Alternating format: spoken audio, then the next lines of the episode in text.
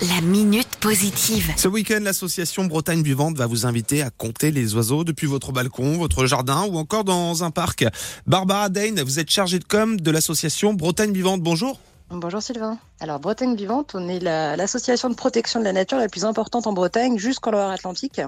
On est une grosse asso qui préserve la nature, qui protège les espaces naturels et euh, la faune et la flore de la Bretagne. On mène beaucoup d'inventaires et de suivi bah, du patrimoine naturel de la Bretagne pour essayer de savoir un peu bah, qu'est-ce qui se passe sur la nature, est-ce que ça va bien, est-ce que ça va pas.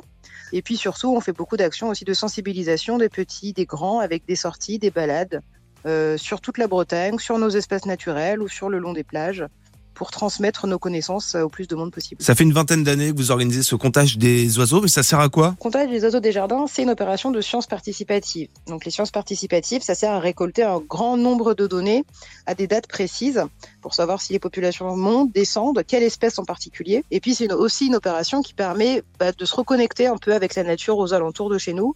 Tout le monde connaît les oiseaux, tout le monde en a déjà vu. On connaît le rouge-gorge, la mésange.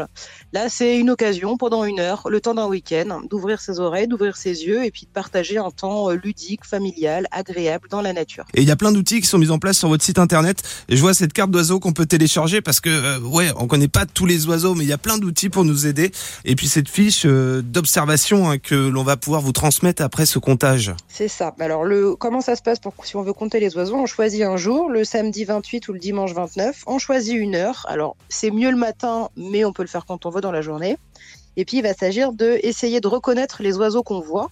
Pour ça, on permet à tous de télécharger des outils gratuits pour essayer de les reconnaître. On va regarder la forme de leur bec, leur couleur, leur forme. Et ensuite, une fois qu'on a récolté toutes ces données pendant une heure, on n'oublie surtout pas de nous les transmettre. Et pour vous, ce sera un véritable outil de travail. Exactement, ça va nous permettre vraiment d'évaluer les populations, de comprendre s'il y a des oiseaux qui sont plus menacés que d'autres. Pour participer, on le disait avec les enfants, euh, c'est juste top. C'est un moment euh, ludique, calme, pour euh, découvrir, redécouvrir la nature, que ce soit donc à son balcon, dans son jardin, dans un parc, ça marche euh, partout.